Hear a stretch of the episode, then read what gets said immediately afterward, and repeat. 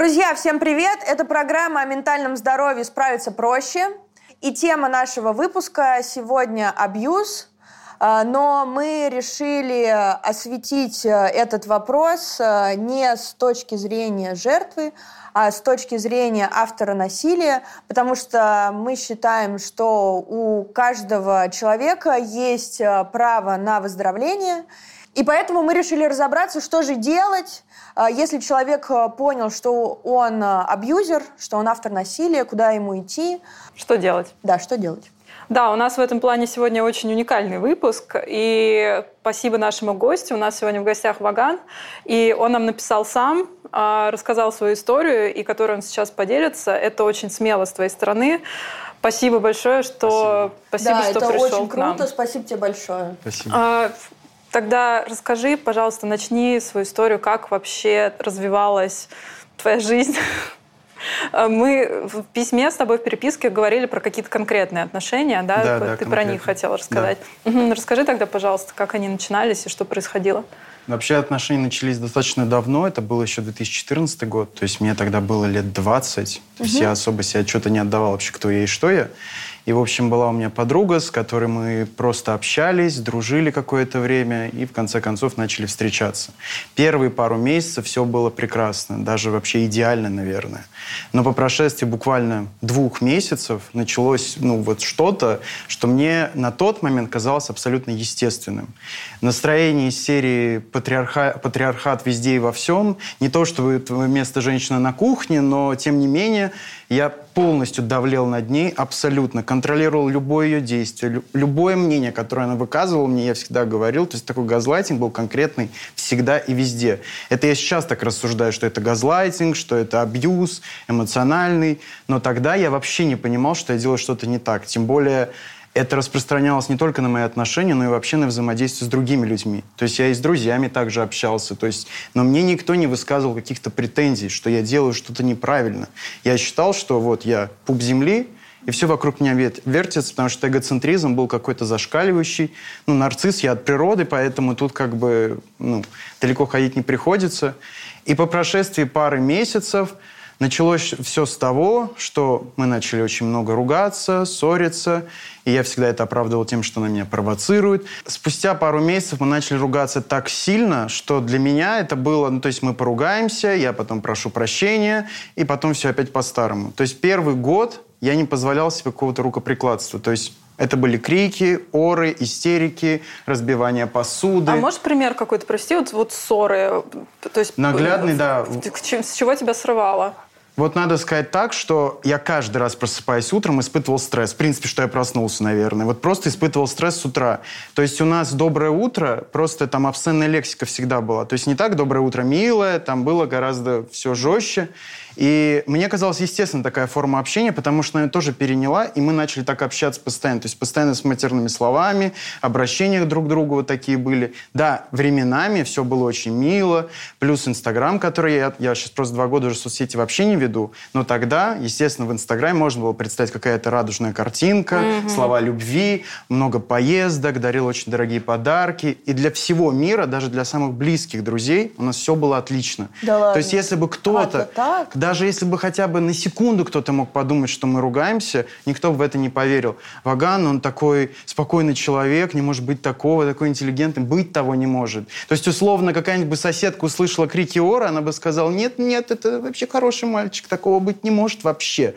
То есть, посади меня на детектор, я бы сказал, да нет, ничего не произошло. То есть я абсолютно был убежден, что я делаю все правильно, и даже если мы ругались, я говорю, ну ты же сама виновата, ты меня провоцируешь. А что вот значит вот это вот ты меня провоцируешь? Но она начинает, то есть я, я какую-то высказываю претензию, она начинает мне перечить, как мне кажется, и высказывать свое мнение. Но есть только мое мнение, оно единственно верно. Соответственно, твое мнение здесь вообще никак, я его полностью нивелирую. И, соответственно, я начинал с ней ругаться из-за того, что ты просто глупо и не понимаешь, что тебе хотят донести люди более взрослые. Хотя у нас разница в возрасте была там, ну, год, может, два, младше на меня. Господи, у меня вьетнамские флешбеки начинаются. Вы сейчас подумайте. То есть я был убежден, что я абсолютно все делаю правильно. И если бы даже какой-нибудь человек подошел бы мне и сказал, братан, ты делаешь что-то не так, я бы этого человека отшил куда подальше и сказал бы, давай, чувак, уходи, я прекрасно знаю, что мне делать с своими отношениями. И потом постепенно э, такого жесткого рукоприкладства, конечно, не было. Там фингалов не оставлял под глазами, но могу привести такой очень яркий пример. Это уже нам год отношений или полтора. Мы, она что-то сидит, делает в ноутбуке, пишет какую-то там курсовую по юриспруденции. А я такой человек, я говорю, ой, мне юриспруденция так нравится, дай посмотрю, что у тебя там. Хотя вообще в этом не шарю. Ну, то есть, ну, при этом надо показать свою экспертность. Я говорю, что ты там делаешь? Что-то она там пишет такая, так отстань, я сама. Я говорю, ноутбук сюда отдай. То есть вот из-за этой серии. Она говорит, я тебе его не отдам. Я беру, захлопываю ноутбук об ее пальцы, беру этот ноутбук, разбиваю его пополам, просто выбрасываю на его, и все. И она сидит, плачет, у нее истерика. Я говорю, что ты ревешь? Успокойся. Ну, то есть, и мне казалось, что это она виновата. Ты же меня спровоцировал на эту эмоцию. Ну да, потом... Не дала ноутбук. Ну, да, не давал ноутбук, я его еще разбил, а потом вот, вот как вот действует классический абьюзер. Ты на следующий день идешь с ней, покупаешь ей новый ноутбук, за, задариваешь это все, вот просто просишь прощения, прости, такого больше не будет. Она валяется в истерике, ты на коленях у нее просишь прощения, я же тебя люблю, это просто от большой любви к тебе. И то есть я все думал, она никуда от меня не денется вообще. Мне не было... Я всегда ей говорил, куда ты без меня пойдешь. И я всегда... То есть это такая клишированная фраза. Никто я, не будет себя любить так, да, как я? я всегда это говорил. Ты приехала ко мне, я тебя приютил, благодаря мне ты сделала вот это, вот это и вот это. То есть, короче... А ты был в этом Уверен? Я был в этом абсолютно уверен. Мне не было никаких вообще сомнений, что я делаю что-то неправильно. То есть угу. разбить ноутбук, да нет проблем, ты просто меня выбесила. Но я тебе куплю на следующий день новый, проблем нет. Подожди, а я, ты же извинялся на следующий день. Я мог извиниться и в этот же день. То есть мы условно, не было такого... А ты испытывал чувство вины потом? Ну, мне казалось, да, что, наверное, это неправильно. Ну, то есть, ну, возможно. Немножко не... перегнул. Немножечко перегнул. Но зато представляешь, сколько для тебя всего прекрасного дела. Мы с тобой ездим, ходим по ресторанам, у нас все вообще прекрасно. Я тебя люблю и постоянно об этом тебе твержу. Угу. Ну и в итоге это заканчивалось все равно какой-нибудь ссорой через неделю, через, возможно, несколько дней. Был инцидент, может быть, нам уже года полтора было где-то так. Мы всего вообще два с половиной года встречались. Угу. И я ей сказал, говорю, все, собирай свои манатки, пошла отсюда. Ну, у меня была съемная квартира, она просто как бы жила со мной. И я говорю, все, собирай свои вещи. Она не хотела, она ревела. Я собрал ее вещи, с девятого этажа их выбросил вниз. Я говорю, пошла и собирай свои вещи. И валять сюда тебя видеть даже не хочу. Она пошла их собирать, я выбежал за ней, прости меня, пожалуйста. Это было на эмоциях. И она меня в очередной раз прощала. И я был уверен, что так будет продолжаться и дальше. Мне не казалось, что что-то идет не так. Мне просто нравилось думать, что у меня итальянская семья со страстями. Слово «абьюз» для меня вообще было незнакомо. То есть у меня была строгая патриархальная модель. При этом я ей давал возможность делать все, что она хочет, то есть заниматься тем, чем она хочет. Но все равно это заканчивалось тем, что я ей внушал, что то, что она делает, не совсем то.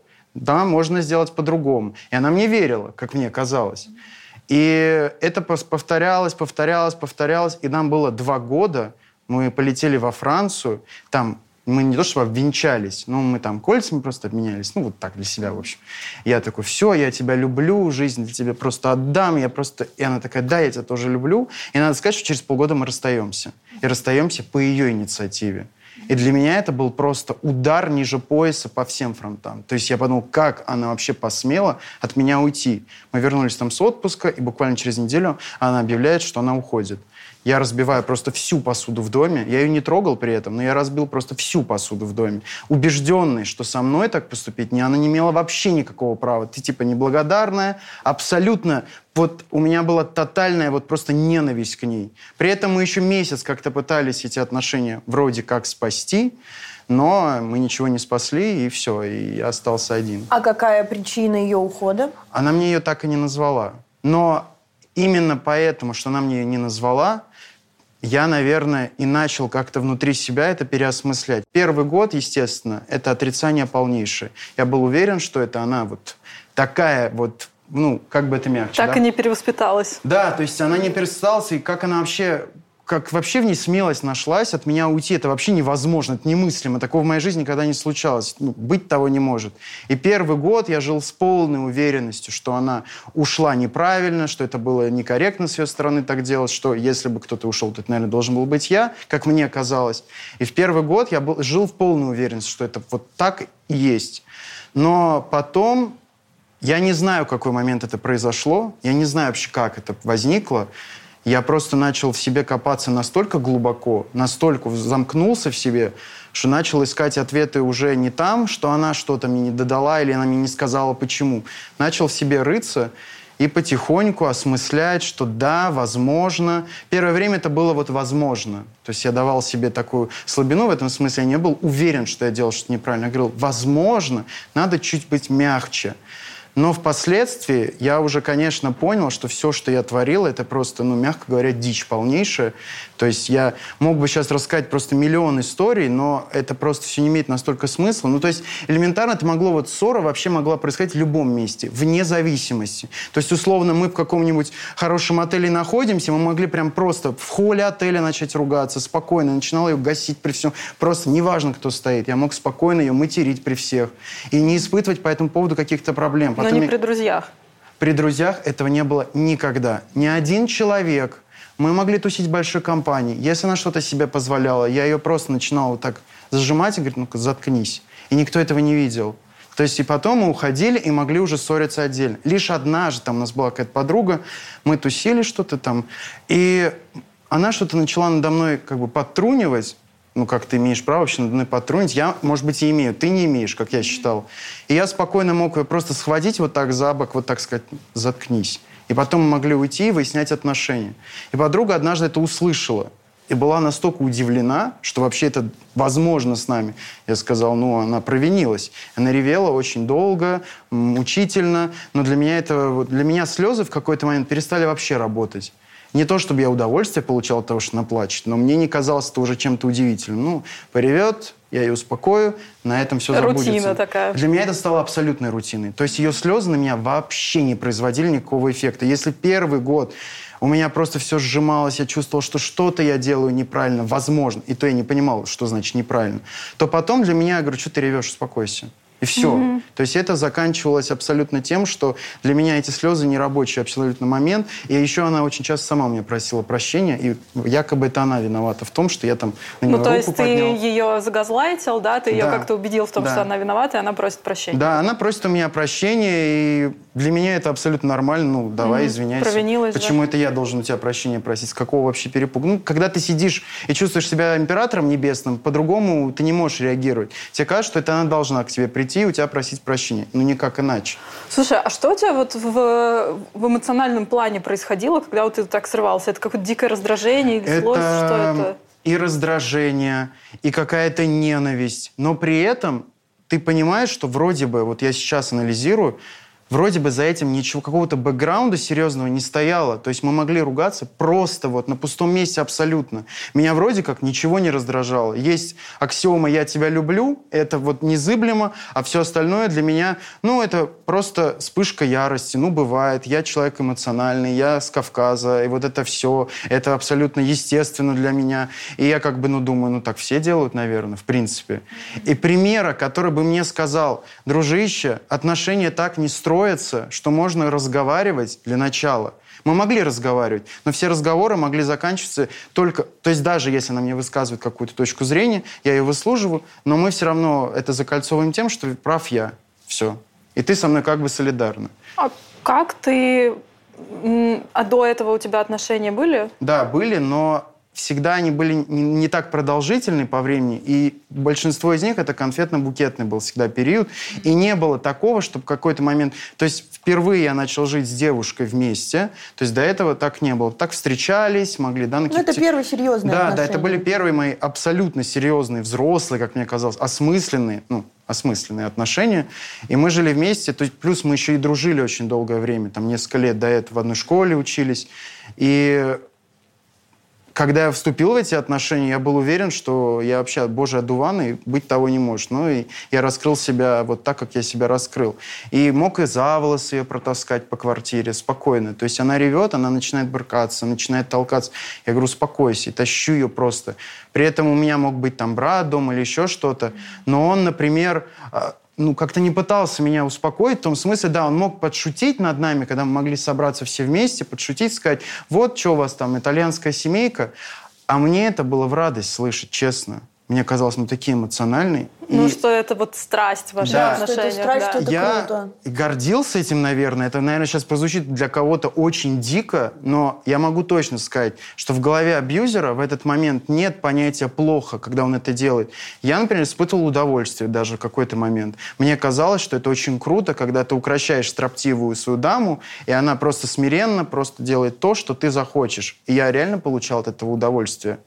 А потом я, конечно, уже, уже когда мы расстались, только тогда начал А вот э, потом ты пошел... Э, вот ты сказал то, что ты год был в отрицании, а да. потом ты пошел в терапию или как ты? Нет, я вообще в те годы, я тотально отрицал вообще психотерапию, вообще все, что, вот все, что с этим связано. Более того, мы даже когда с ней встречались, она мне намекала на то, что, наверное, мне нужен психолог. Но, естественно, я шел в жесткое отрицание, говорил, я не психопат, ну вот это сигматизи сигматизация жесткая была у меня.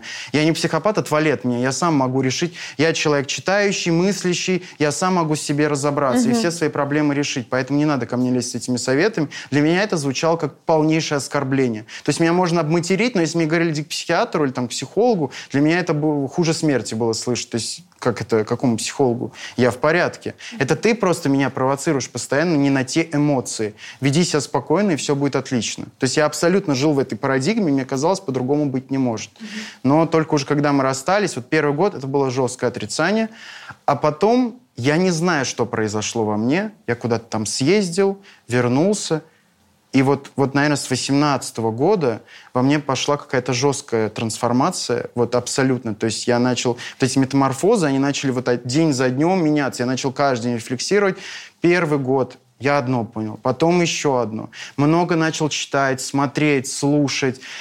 Естественно, прикоснулся к теме домашнего насилия. Для меня это стала очень близкая тема. Но я никогда не видел, чтобы абьюзер сидел и рассказывал, как он с этим справлялся. Для меня это была очень большая проблема. Ну, то есть я слушаю жертву насилия. Да, круто, что я в уме думаю, круто, что я хотя бы начал это понимать.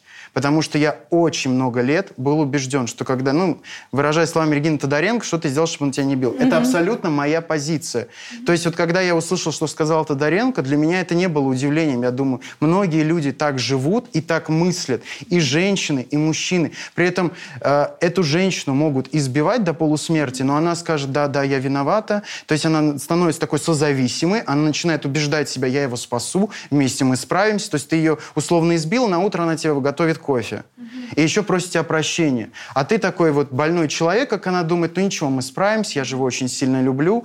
Но я могу точно сказать, что ни любовь, ни какие-то обещания не могут человека остановить, просто уйти. И вот сейчас, по прошествии нескольких лет, мы с ней виделись в этом году, впервые за эти годы, абсолютно другой уже человек, и я абсолютно другой человек. И я ей сказал лично, мы это все обсудили, я сказал, ты обладал какой-то фантастической смелостью, будучи созависимой, будучи более мягкотелой, взять и уйти от меня. Но она мне честно сказала, я очень боялась тебе это сказать. Я знал, что меня просто убьешь, если ты это услышишь.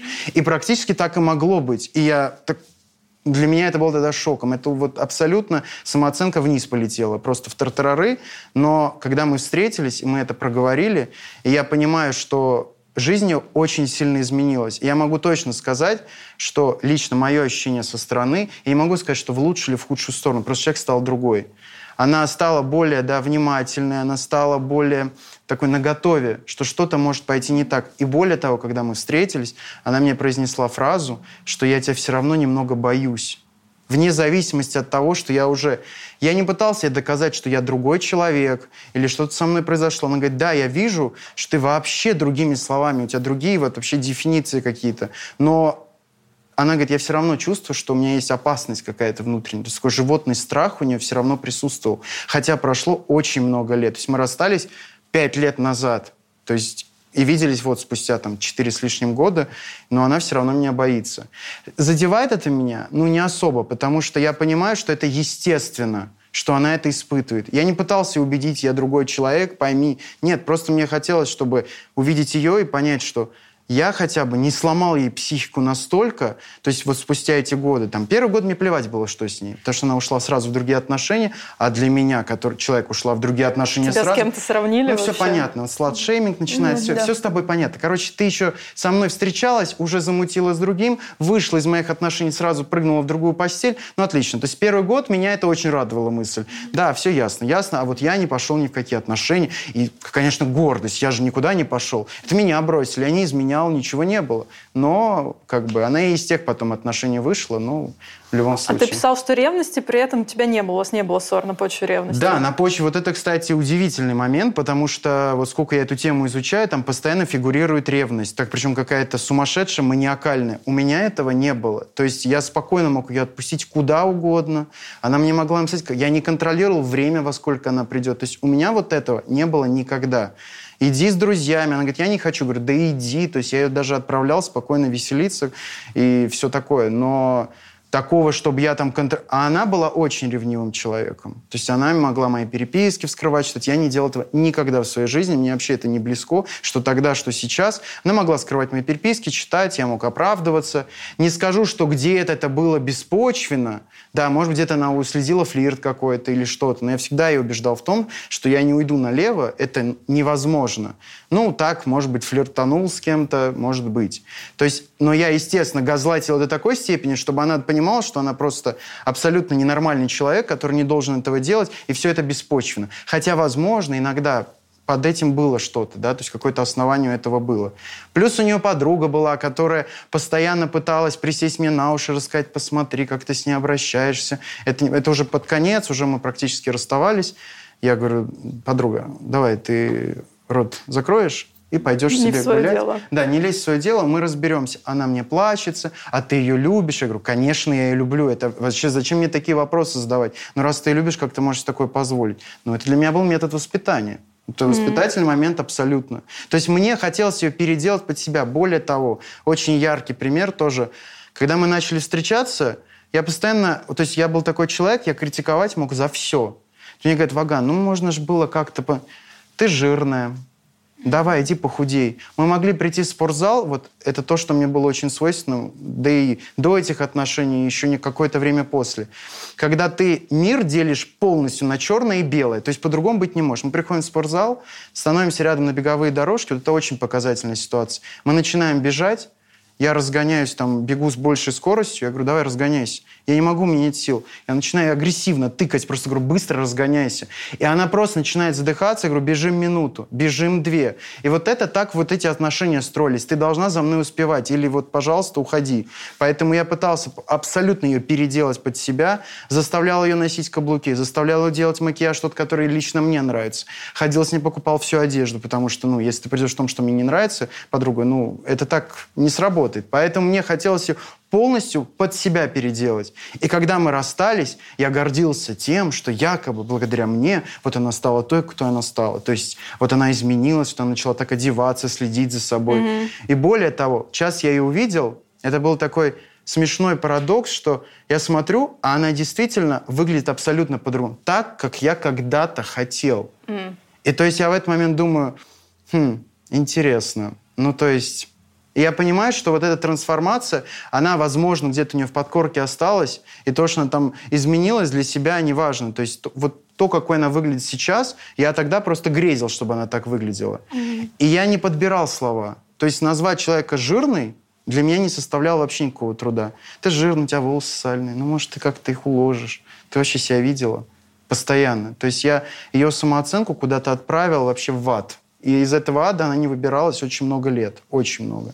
Поэтому... А как ты вообще понял, что ты э, вот автор насилия? Вот когда ты понял, что с тобой что-то не так? Вот, наверное, вот, ну, второй год после разрыва, я не знаю, как это произошло, правда. Просто в какой-то момент я почувствовал, что, наверное, я жесткий вот моральный насильник до такой степени, когда я просто в одну, я правда просто проснулся, в одно утро это понял. Саму формулировку. Я, наверное, суть еще не понял, что это за этим стоит. Но формулировка мне была хотя бы дана внутренне. Я такой, так, то есть это получается, что я вообще не такой. И я это заметил по людям вокруг себя. То есть я пытался подмять всех людей вокруг себя под себя, чтобы они действовали так, как мне кажется, потому что по-другому быть не должно. То есть я был очень категоричен ко всем людям, вне зависимости.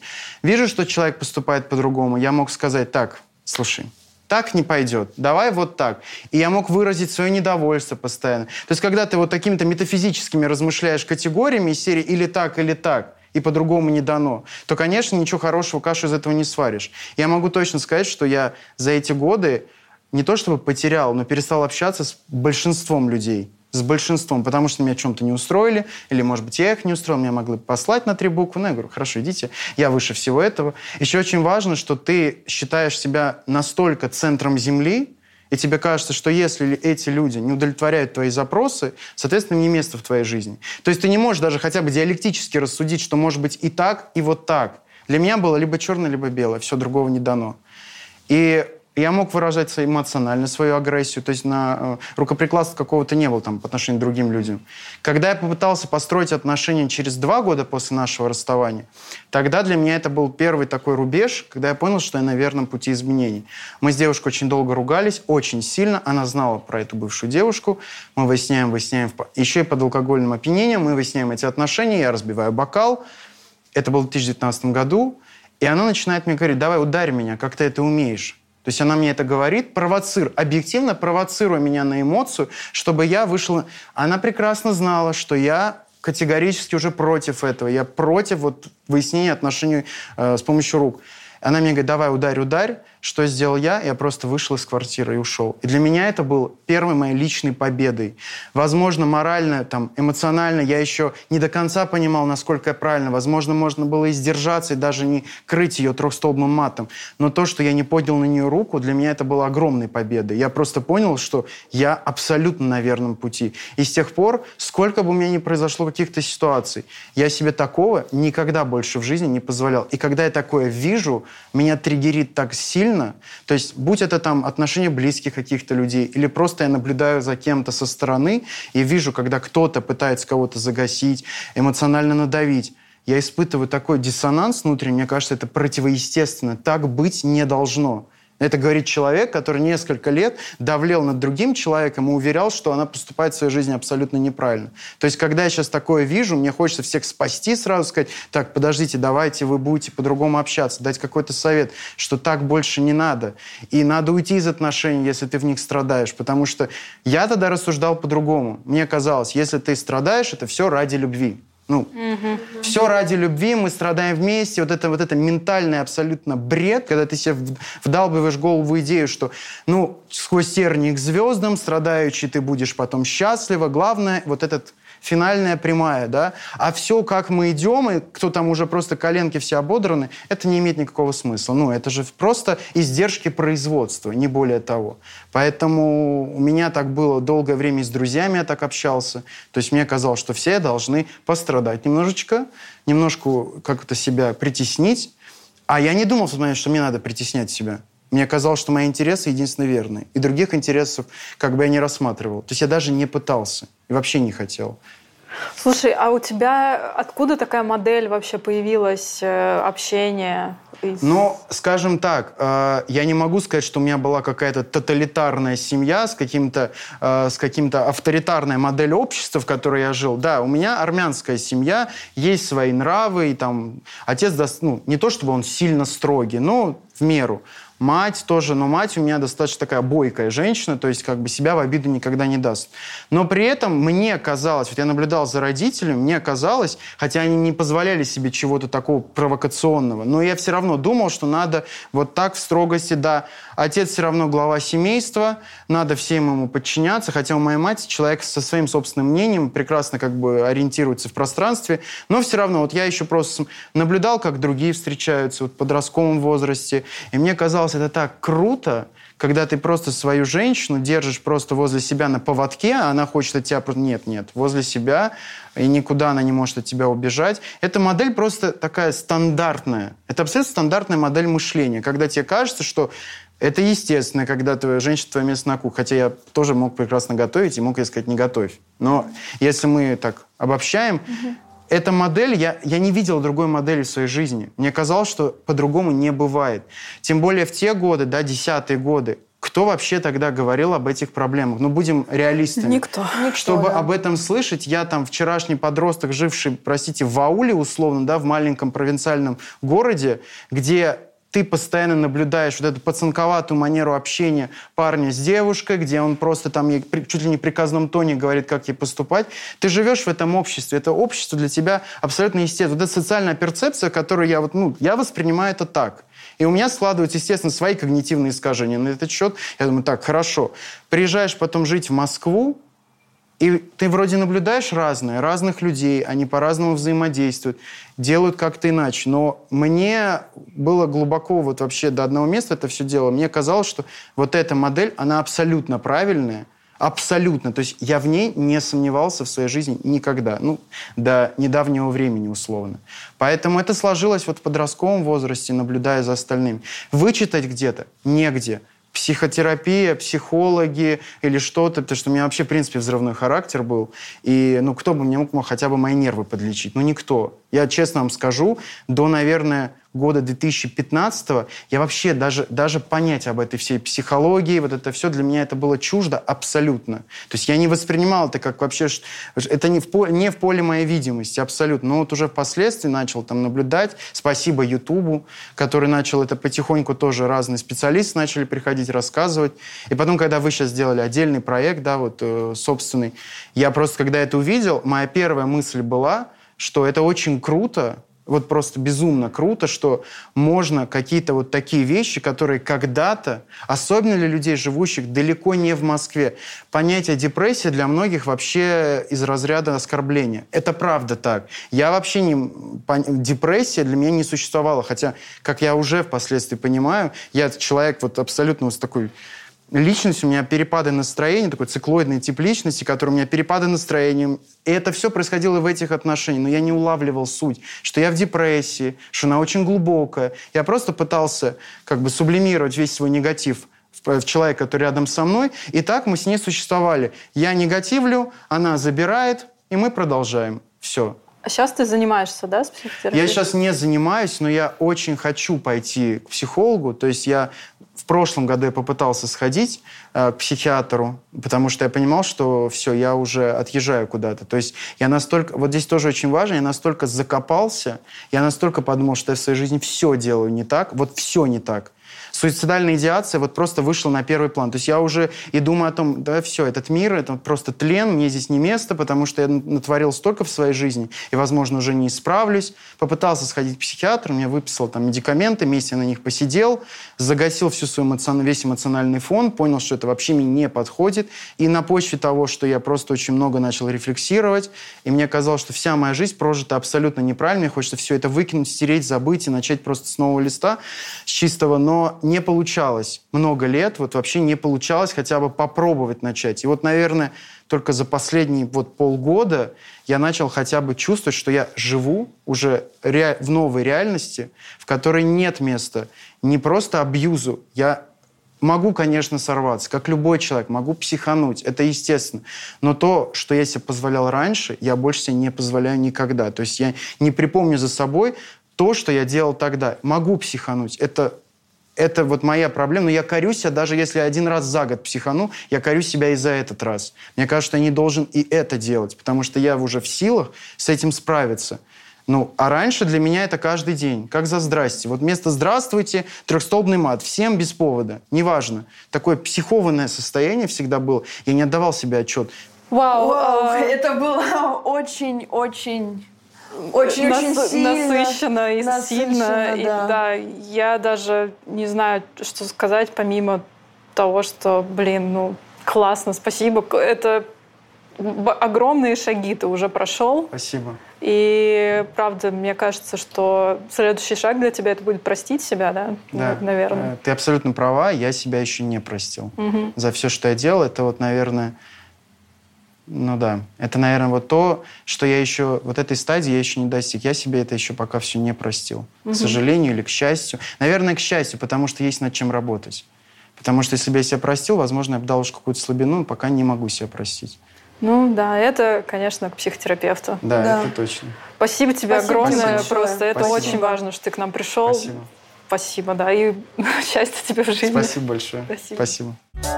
Спасибо. У нас сегодня в гостях эксперт, психолог-консультант Наира Парсаданян, а, глава психологической службы Центра насилию нет, который признан Минюстом РФ иностранным агентом. Здравствуйте. Здравствуйте. Здравствуйте. А, давайте вначале выясним, что такое вообще абьюз. Ну, я бы тогда уже говорила про насилие в близких отношениях, потому что абьюз скорее встраивается в структуру насилия. Угу. Насилие – это периодическое, системное, количество, некоторое количество инцидентов, повторяющихся друг за другом, с применением множественных видов насилия с целью запугивания, угроз и внушения чувства страха. А если уж говорить про абьюз, то абьюз скорее это будет про злоупотребление, э, использование другого человека как ресурс, и абьюз – это скорее какая-то не очень сознательная вещь, а насилие вполне себе осознанное. Угу. А вот то, что говорил наш герой, это что тогда?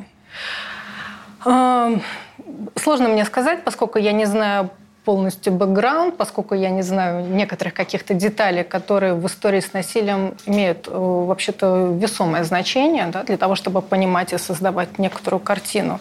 Вот. Но скорее всего, да, есть некоторые факторы, которые привели к тому, что герой оказался таким, какой он есть. И значительная часть факторов, да, значительная в количестве историй, которых я, например, слышу, да, это, конечно, гендерные стереотипы. Ну, в общем-то, гендерные стереотипы, можно ли сказать, что они, мы смотрим на жизнь а, сознательно через их призму? Скорее всего, нет. Угу. Скорее всего, это то, что ну, мы впитываем не с молоком матери, но впитываем по мере социализации, по мере э, своего роста, да, по мере общения, там, детский сад, школа, вуз. И мужчин – это армия еще иногда, да, и вот эти вот мужские коллективы, в которых э, стереотипы поддерживаются о том, каким должен быть мужчина, какой должна быть женщина. И это все как-то неосознанно приводит вот, по сути, к насилию. Э, с одной стороны, да, в истории с насилием много спорных моментов. С одной стороны, неосознанно, с другой стороны, ну, в общем-то, человек понимает, что он делает. То есть он понимает конкретно, когда он, там, не знаю, заносит кулак, да, и намеревается, ну, в общем-то, это кулак к чему-то приложить, да, или когда э, произносит оскорбительное слово. Мы все знаем эти слова, и, в общем-то, когда мы их произносим, мы вполне понимаем, что мы делаем на самом деле. Ну, просто нет чувства того, что это вот плохо, да, что это запрещено. А, да, в том числе, в том числе, потому что, ну, вроде бы это как норма.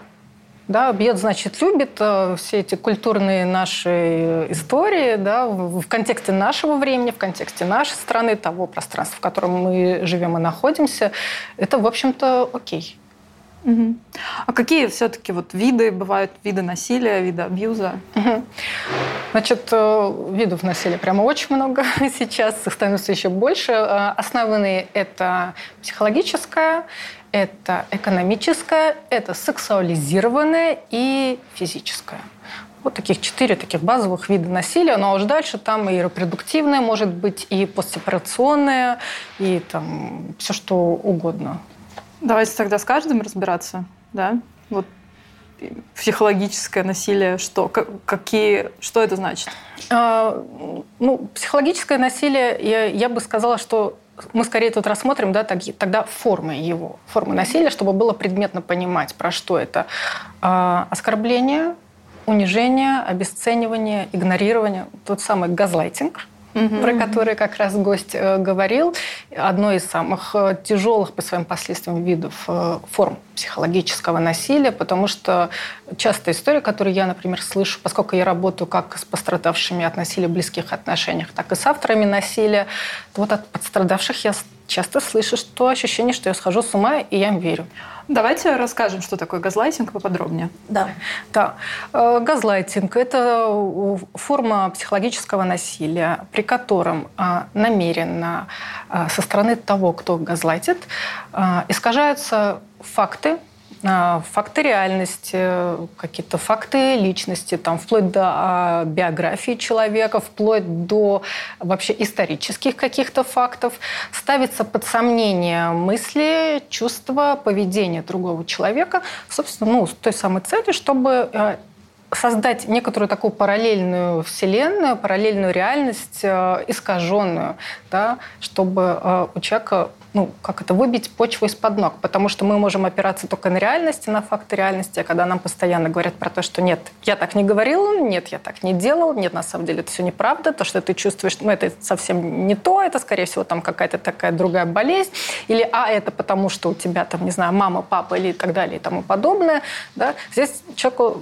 становится непонятно, и если это длится долго, становится непонятно, а на что тогда я могу в жизни опираться, если я сам себе не доверяю, но вот зато есть вот этот мой близкий, прекрасный человек, человек, которому я, в принципе, склонна доверять, да, в общем-то, мы здоровые люди, мы склонны доверять другим людям, да, и вот это вот создание э, происходит э, вот, вот той самой реальности, в которой моя реальность существовать перестает, она неадекватная, но есть вот некоторая адекватная реальность, которую, вернее, мне преподносят как адекватную, но в которой я выгляжу как сумасшедшая. То есть человек начинает уже думать, что он сходит с ума. Да. Да, угу. прям такими словами говорят. Кошмар.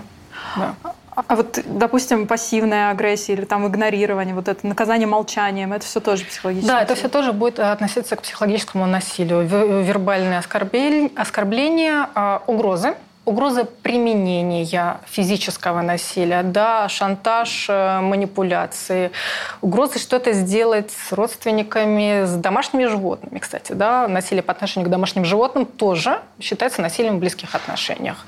Mm-hmm. Поэтому это все прям в копилку психологического насилия.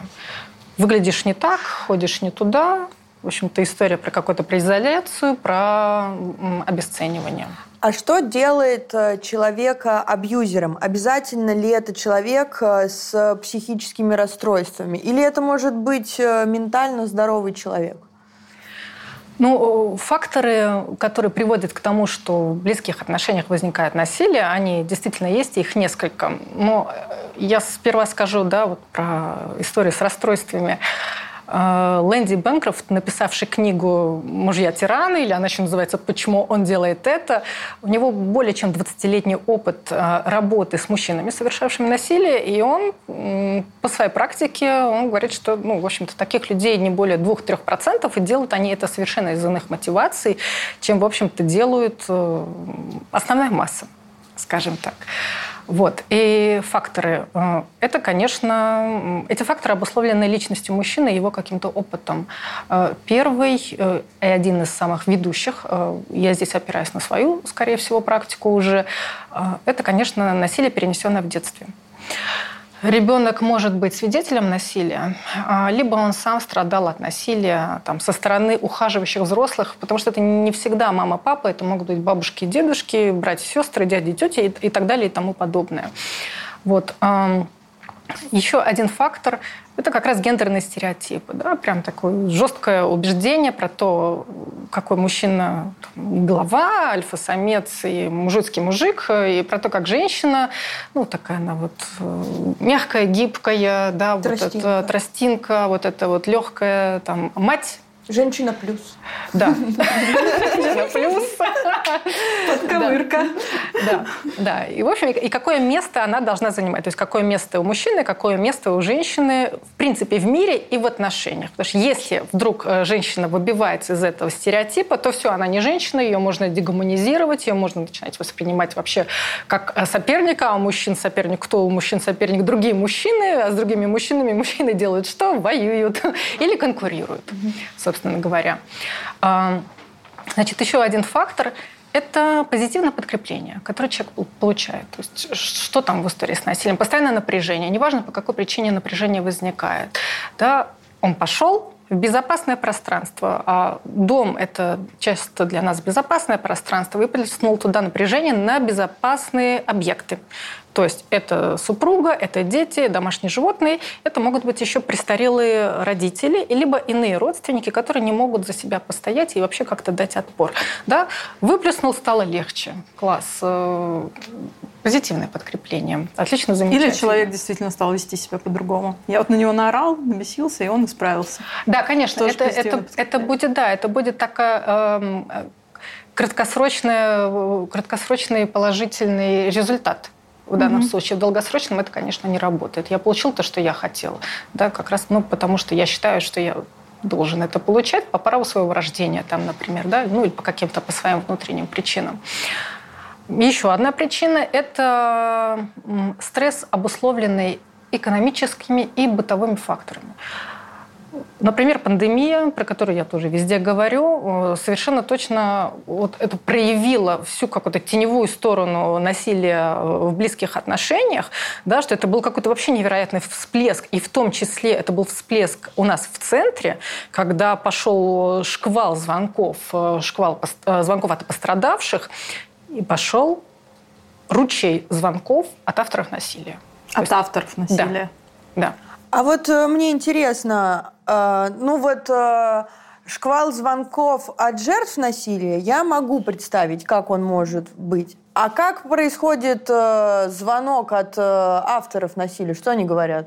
Я ударил ее, что мне делать? Или как? Как, как это происходит? Э, ну, ча- чаще всего, что они говорят, да, что похоже, что я абьюзер похоже, что я абьюзер, и я хочу вот прийти и понять, что со мной происходит. Да? Или бывает такое, что жена вот сказала, все, развожусь, э, ухожу от тебя, забираю детей, и поставила мне условием, что вот либо я уже к психологу иду, либо уже все, до свидания. И вот хочу к вам прийти на консультацию. Либо, кстати, бывает, что друзья отправляют. Кстати говоря, мне это прямо очень нравится, когда mm. э, в общении с друзьями человек вдруг так проявляется, и либо друзья замечают то, что происходит в отношениях, и ему так, слушай, дружище, ну, как похоже, тебе уже пора, ну, хотя бы просто один раз приди, посмотри, там, это вообще про тебя какая-то история или не про тебя история. Поэтому они приходят, э, часто я абьюзер, сделайте со мной что-нибудь. Mm-hmm. Да, здрасте.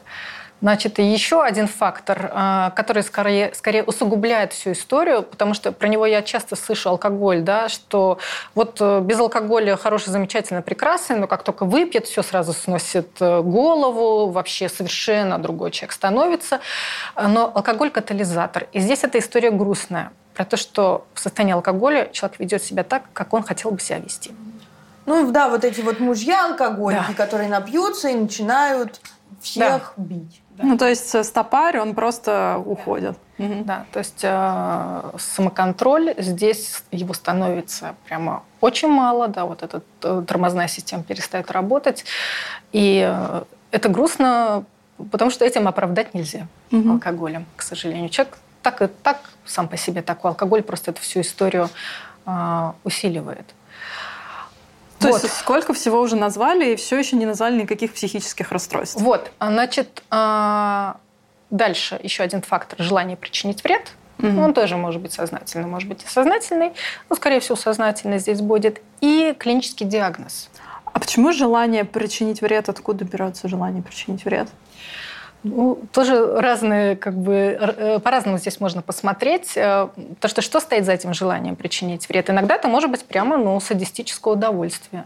Да, а Садистическое удовольствие? Да. А... Так а садизм это не диагноз? Нет. Нет? А, это черта личности. А, да? Вот. Да. И если мы говорим про садизм, то там история про ненависть. А ненависть – это хроническая злость за желанием разрушить объект.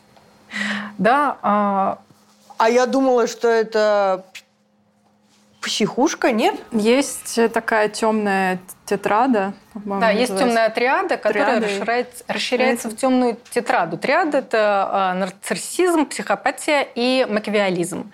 И расширение до темной тетрады – это будет как раз вместе с садизмом. садизмом. Да, в общем, все это черты личности, которые выражены, скорее всего, у всех нас в той или иной степени, но там ну, части у нас точно есть нарциссические, например, ну, части есть абсолютно. Я просто всех. диссер писала по темной триаде. Да. На самом деле у вот. всех какая-то черта выражена. Ну, ну там хотя бы на один да, из пяти. Да, да, в Но, состоянии. Да, один из пяти это ничего. А вот когда три из пяти уже.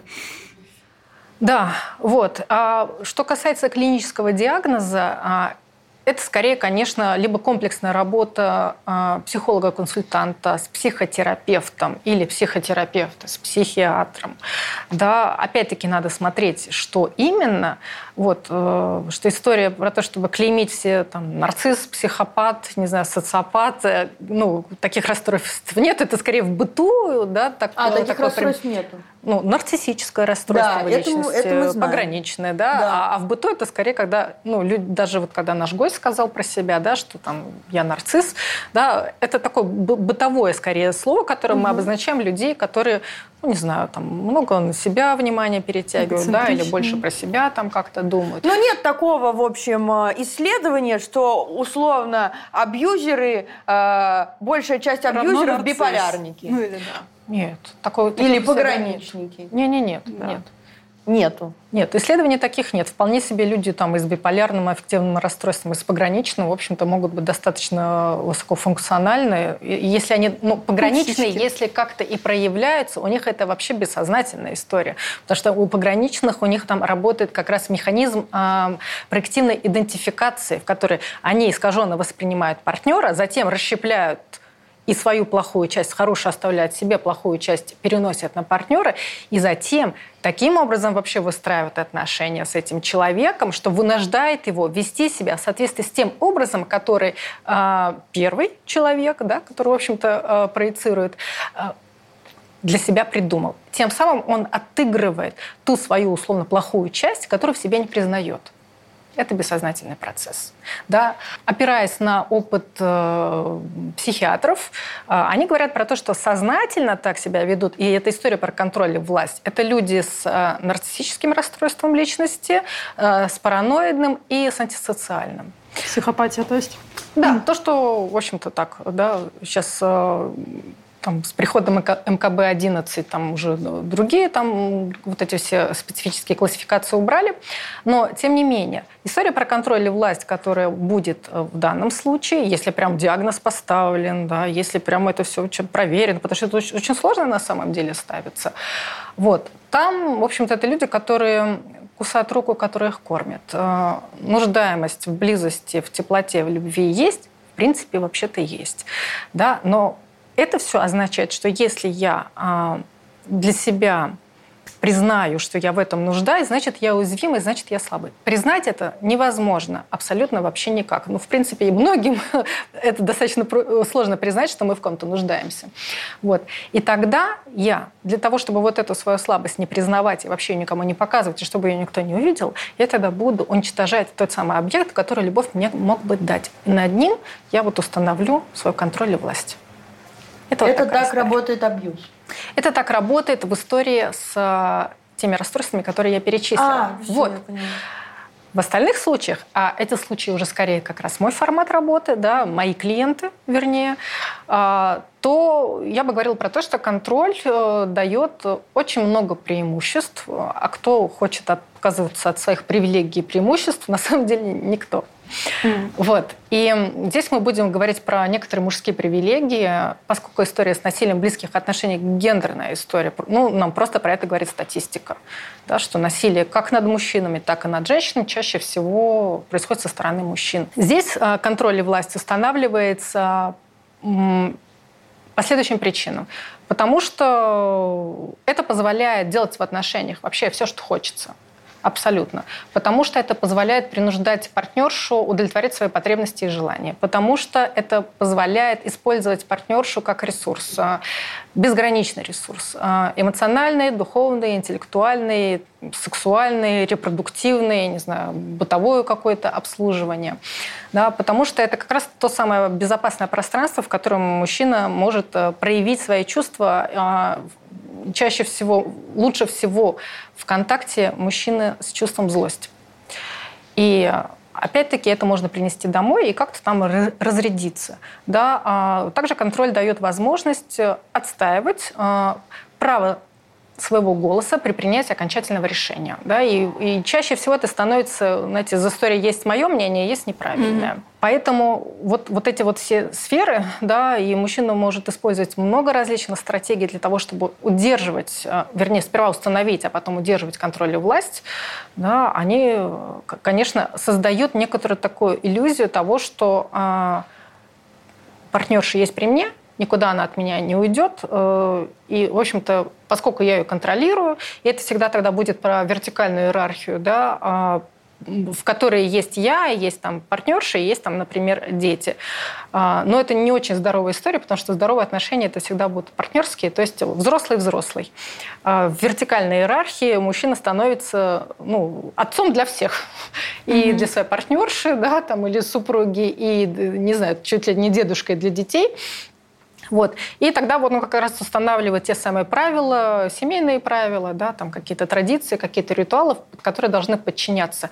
Что стоит за тем, чтобы контролировать, часто, часто стоит э, страх отвержения и страх одиночества да, что как будто бы я вот э, не справлюсь, если я э, останусь один. Угу. Да. И еще одна есть такая интересная история, что, к сожалению, там в нашей культуре, да, ну так исторически складывается, в силу разных причин, да, в силу разных там обстоятельств, и войны, и, в общем-то, перенесенные экономические потрясения, да, когда женщины остаются воспитывать детей, и вот этот э, отец, да, отсутствующий отец не показывает ту ролевую модель, а, которая должна была бы быть э, у ребенка, будь это мальчик или будь это девочка.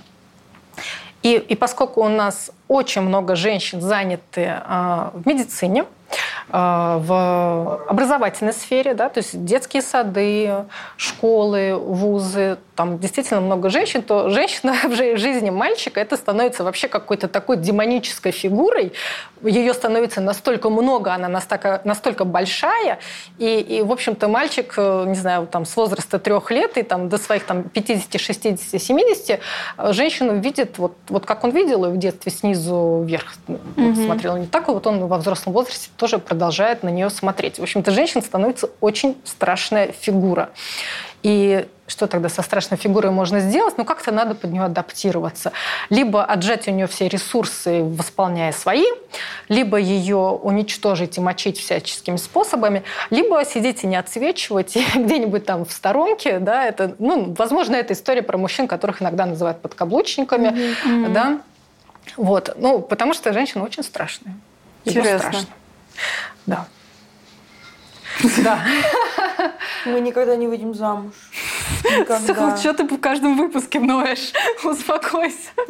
Сделайте Карине предложение уже. Я с каждым разом все сильнее и сильнее убеждаюсь, что я не выйду замуж. Никогда. Вот. Может быть, это неплохо, потому что было исследование, которое говорило о том, что э, самые счастливые женщины – это незамужние. Ура! Отлично.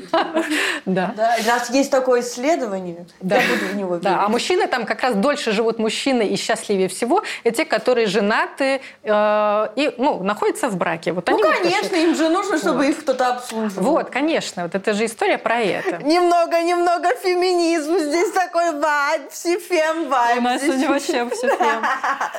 А почему эмоциональный абьюз не воспринимается серьезно? Я вот хочу поговорить, на самом деле, офигенный сериал недавно вышел «Уборщица». Не знаю, не смотрели? Да, я смотрела, да. Да, очень классный. И там прям этому посвящено, по сути, э, все повествование, потому что там физического насилия не было как угу. такового, но было эмоциональное, были вот эти крики, и было финансовое да, насилие, угу. которое мы не затронули. То есть человек отбирал у нее кредитные карты, забирал телефон, там не давал деньги оплатить машину да. и так далее. Вот. И она там прям проговаривает вот это, что эмоциональное насилие никто не воспринимает всерьез, и поэтому нету системы, которая бы женщин защищала от mm-hmm. этого эмоционального насилия. Почему так? Ну, это сложный вопрос на самом деле, потому что а вот чтобы систему на чем-то построить, да, а, ну, вообще должна быть какая-то еще юридическая подоплека, да, юридическая база. Если с физическим насилием тут вроде как все очевидно и достаточно понятно, потому что есть э, доказательства, которые мы прямо ну, фактологически а, можем оценить, да, и там в травмпункте записать. Порезы, ушибы, синяк, гематома, сотрясение мозга, да, это вот все как-то исследовать. Как оценивать а, последствия психологического? Никак. Да? Достаточно сложно. В мешки, что ли, складывать? Да, Счет вот. от психотерапевта. Вот, ну, в принципе, было бы здорово, если бы можно было так. Да? Но а, Последствия психологического насилия – это снижение самооценки, это, конечно, там уже может быть и депрессия, и постоянная тревога, и вплоть там до соматических проблем. Поэтому сложно относиться к этому. Мы выросли в этой культуре. Мы выросли в культуре, в которой это нормально чморить да, э, детей, я не знаю, всех соседей. Ой, это так страшно смотреть на это. Кого я угодно. на улице просто, мне так жалко всех детей. Прям хочется подойти да. к родителям и сказать, да какого черта вы делаете, но какое ты право имеешь на ну, это. Да. Да. А, поэтому у нас ну, толерантность к насилию, она в принципе не очень высокая. Да, мы там как бы поколенческая вот эта цепочка, она передается прямо отлично. Это вообще какая-то рабочая модель передачи насилия. Это как раз из поколения в поколение. И часто у нас очень тоже да, снижается чувствительность к этому. Уж я молчу про то, что вообще там телесная чувствительность в принципе у нас снижается, мы все вообще живем в голове уже и не понимаем, что с нашим да. телом происходит.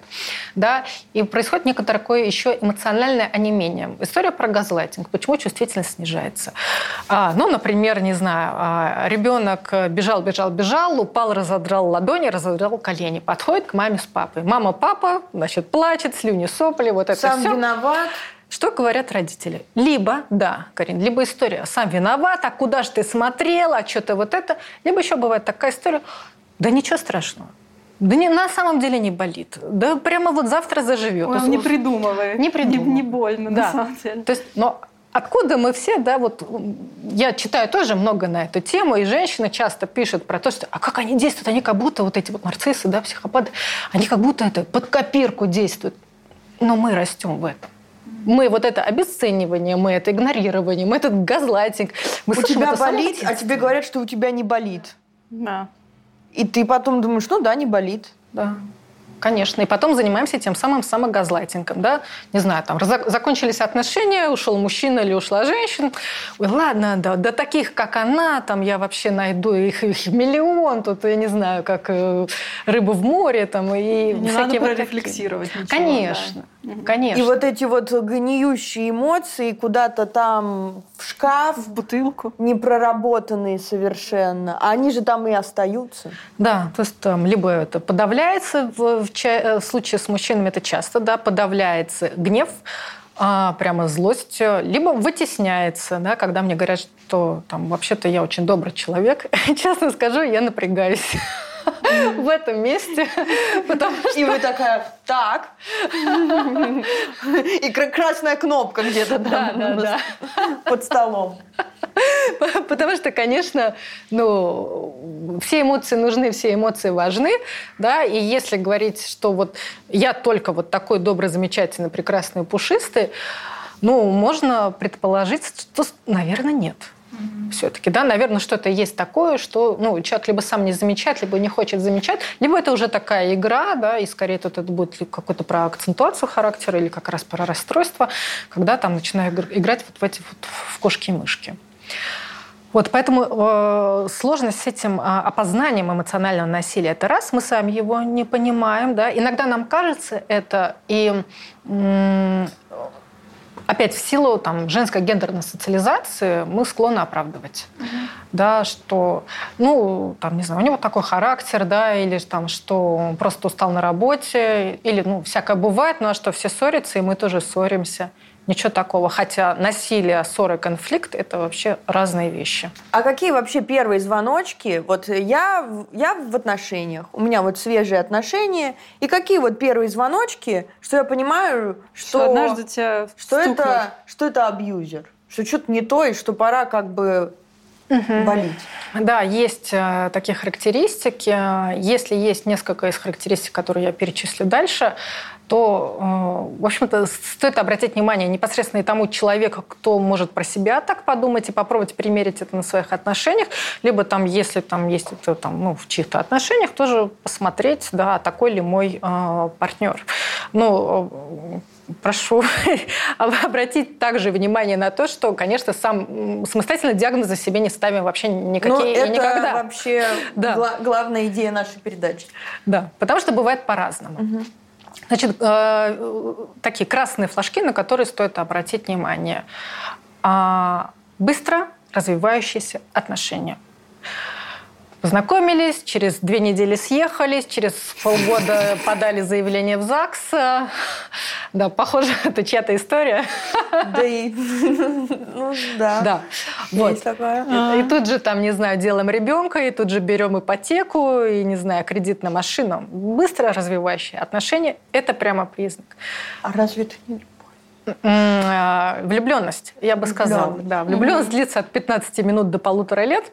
Угу. Вот, э, поэтому хорошо бы все-таки, когда она закончится, и наступит этап, в котором вы начнете как-то разделяться, да, выходить из слияния. Вот в этот момент начинать задумываться про то, а не отношения ли это, которые могут привести к чему-то серьезному. Угу. Вот, да, история с отношениями это вообще про этапы развития отношений тоже очень интересная. Я так 15 лет из дома убежала. Вот. Я так 29 лет убежала. Так, хорошо, продолжаем. Э, нереалистичные ожидания. Да, и это история про идеализацию. Про то, что моя партнерша или мой партнер должна быть и подруга, и любовница, и, не знаю, и жена, и мать, и дочь, так и внук. должно быть, что ли? Ну, как, как тут, я не знаю. Тогда это же типа самый близкий человек на Земле. Самый-то близкий, самый близкий. Но никакому человеку невозможно выдерживать тот груз напряжения, тот груз ответственности, который на него переносит. Это просто, ну, это нереалистично. Да? Любая идеализация рано или поздно приводит к обесцениванию. И что происходит после угу. периода влюбленности, это как раз когда уходит идеализация. Не оправдала ожиданий. Да. да. И кажется, ой, ну что-то Так это, это я, восп... так это я абьюзер или, или это человек абьюзер, я не понимаю. Бывает по-разному. Хорошо. Так, Дальше. Что еще? Дальше. А, конечно, ревность. Конечно, на это надо смотреть. Контролирующее поведение, то есть куда пошла, что одела, что там, да. чуть ли не в кошелек залезаем. Какую фотку в Инстаграм выложила. Да, да, кому лайк поставила, на кого-то подписано, вот это вот все. Чек.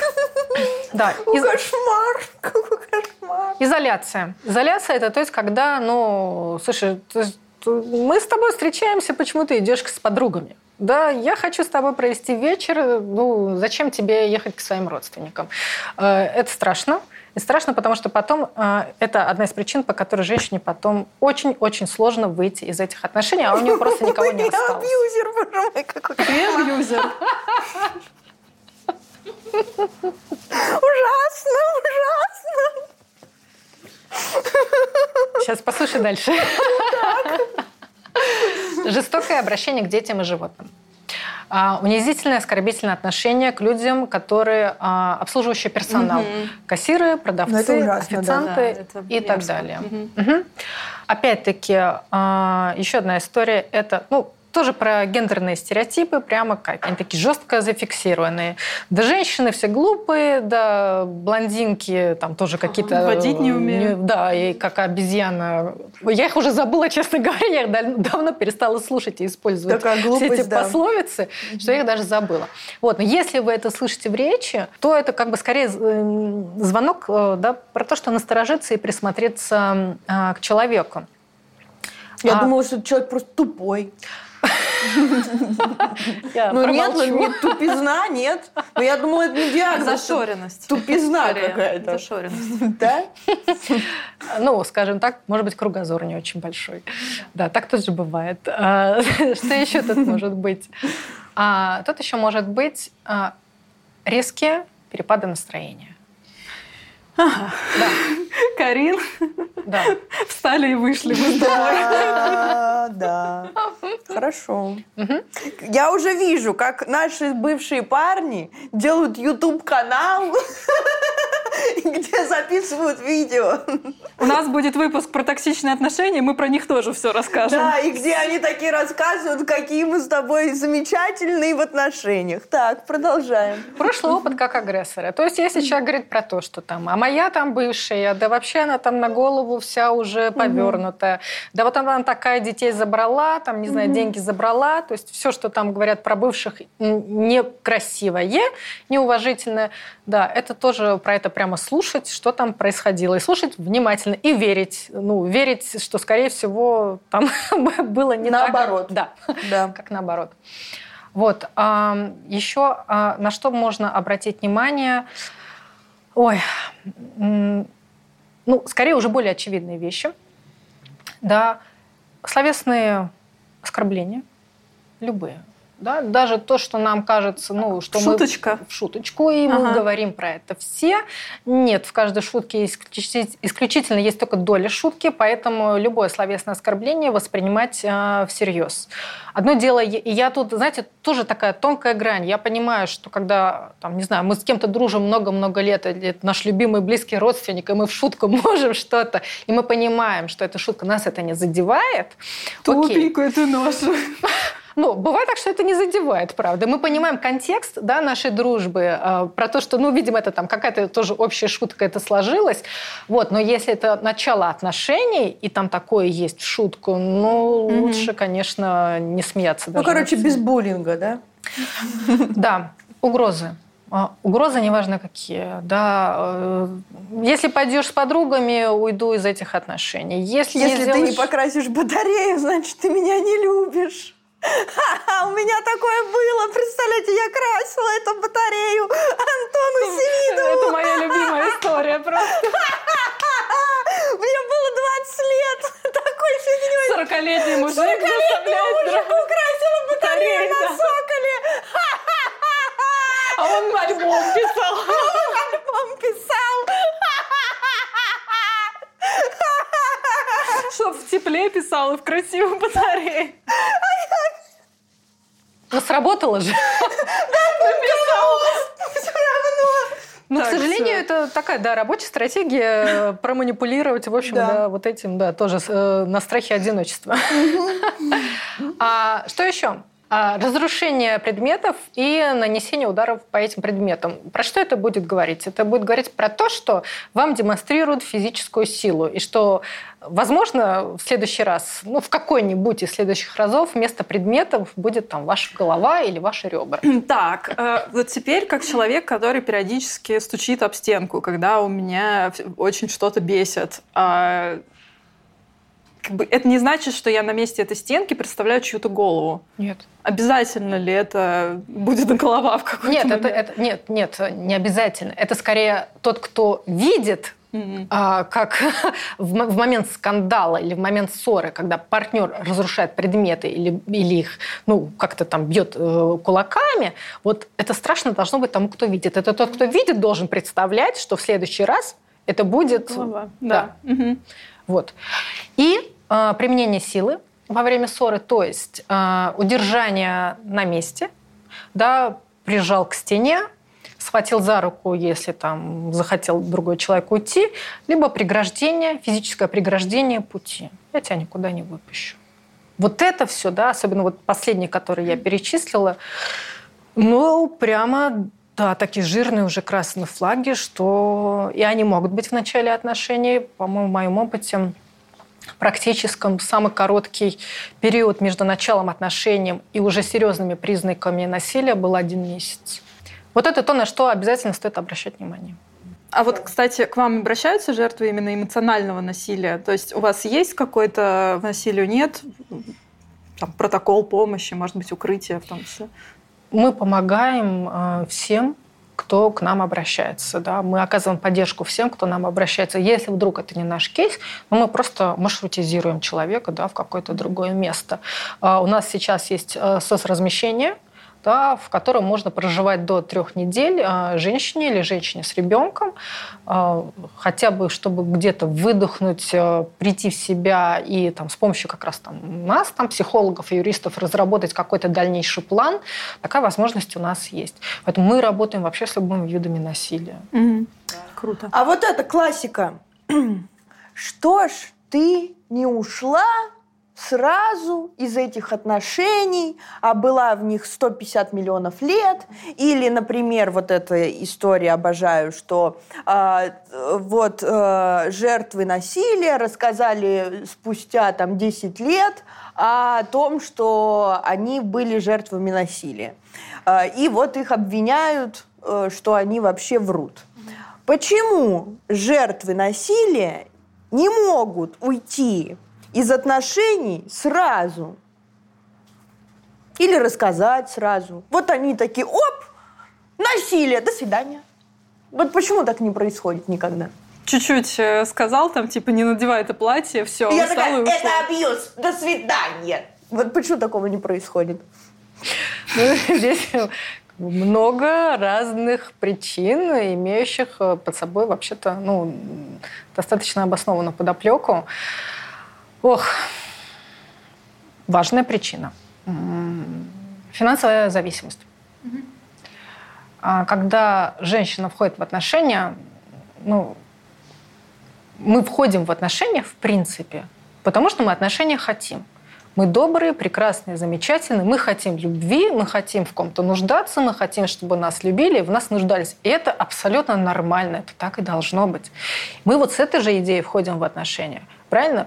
Вот. И поскольку никто не ходит с татуировкой «я абьюзер», либо с каким-либо иным опознавательным знаком, и поскольку в период влюбленности мы показываем свои самые положительные стороны, да, непопулярные стороны мы не предъявляем в этот момент, вот, то а, история насилия происходит очень медленно и очень постепенно. Средняя такая история, да, про то, что вот встретились, поженились, она ушла с работы, потому что он сказал, зачем я тебе это надо, я могу тебя обеспечивать, да, ты будешь дома, не будешь вот нести весь этот груз на своих плечах, я вот все могу, я там спаситель, я защитник и так далее и тому подобное, и давай рожать, и вообще мы семья или не семья, да, и, собственно, вот эта вот женщина, которая вот э, потеряла источник собственного дохода, да, помимо того, что его потеряла, она еще и оказалась э, тоже в некоторой зависимости еще и от ребенка, например, да, ну тут зависимость вполне понятная, она тоже так вполне закономерная, вот, э, и, например, не знаю, она беременна вторым,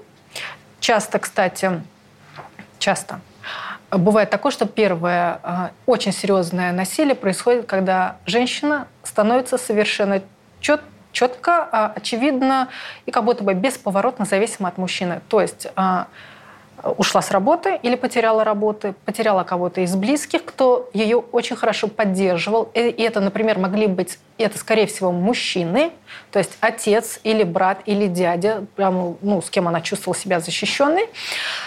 А, либо она забеременела, либо она, не знаю, заболела. И заболела, ну, так, серьезно. Да, в этот период э, женщина очень уязвима и почему-то, да, это как будто такое, ну, дает такое разрешение, ну, теперь уж наверняка никуда от меня не денется, и я вообще тут могу делать абсолютно все, что хочу. Да, та, самая, та самая история про контроль. Поэтому финансовая зависимость. А, женщин часто не бывает своих собственных денег.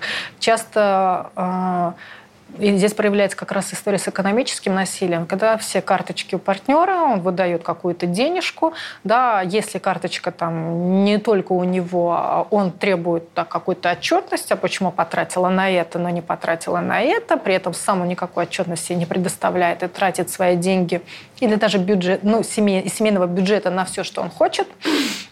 Вот поэтому женщина, ну, ей просто не на что уходить. Просто не на что. Да? Еще одна причина, что никто ее не поддерживает. Да, государственная система ее не поддерживает. Полиция ее часто не поддерживают. Да, в травмпункт приходишь, тебя там не поддерживают. А, к юристу приходишь, тебя там не поддерживают. В суд приходишь, тебя там не поддерживают. Там везде вот эта прям система тебе говорит про то, что а куда твои глаза смотрели, а сама виновата, да, а что не ушла раньше, а чего ты тут еще нарожала, тут второго, третьего тогда, да, и вообще у тебя тут вторичные выгоды, ну, это часто психологи говорят, да, что есть вторичные выгоды. Да, да, да да, что есть э, какие-то потребности в этом. Есть такой миф, один из мифов, что женщина получает такое мазохистическое удовольствие от подобных отношений, да, что ей очень нравится быть жертвой. Вообще ничего подобного. Ну, этот миф культивируется, цветет и, в общем-то, видимо, достаточно успешно, раз он до сих пор жив. Вот. Родственники часто не поддерживают. Да, э, муж, жена, одна сатана, до сих пор это есть. Э, да, нельзя выносить ссоры за сбы. Да. Да. Милые бронятся, только тешатся. Да. Если говорить история, например, да, про какие-то кавказские национальности, да, то, то там еще хуже и сложнее, хуже. Это позор. Это да. позор вообще для всех. Да, прям для всего клана, для всего рода. Вот. Э, подруги тоже не всегда на самом деле поддерживают, потому что э, они видят вот эту красивую сторону, да, Инстаграм, вот этот с красивыми путешествиями, не знаю, с прилизанными там детьми, детьми собачками, кошечками, да, и, ну, слушай, деньги есть, э, мужик есть, да, работать тебе не надо. Что, что жалуешься? Да, что жалуешься? И как будто становится вот это вот неочевидным как раз, да, и, и, собственно говоря, по этой же причине женщина про это и не говорит. Потому что кого-то действительно, а на что жаловаться-то? Да? Особенно если нет физического насилия. А если даже оно есть, ну, зато вот что зато вот мне тут ну, все говорят со стороны, же. да, что не убил же. Да, в общем-то, когда убьют, тогда и приедем. Вот. Еще Одна причина, что здесь, конечно, может сильно ухудшиться качество жизни, и женщина будет про это думать, неизбежно про это будет думать, потому что ей, скорее всего, дальше воспитывать малолетних или несовершеннолетних детей, и как-то ее обеспечивать. Да? История про 152, по-моему, у нас миллиарда алиментных задолженностей как-то совсем не радует. А, и, и поэтому, скорее всего, ей придется куда-то съезжать. Э, ну, оказаться, да, на, улице с э, малолетними детьми, которых нужно кормить, одевать. Да. Это так себе перспектива. Конечно, в крайнем случае это не останавливает женщины от того, чтобы зимой босиком с двумя э, детьми там, под мышкой убежать. Не останавливает. Конечно, и слава богу, что не останавливает. Ну, потому что там уже все там, когда жизнь на кону стоит, ну, конечно, ты выбежишь вообще в каких угодно условиях. Вот. Но вот это ухудшение качества жизни, оно пугает. Оно правда пугает. Э, здесь приходится самой все на себе, и вот это отсутствие поддержки совершенно ну, не, не делает эту историю как-то лучше, что ли. А давайте тогда, раз мы уж эту тему затронули, а как подруге, другу, маме, не знаю, помочь человеку, если видят, что человек находится в абьюзивных отношениях? Угу. Что сказать, как, как вытащить?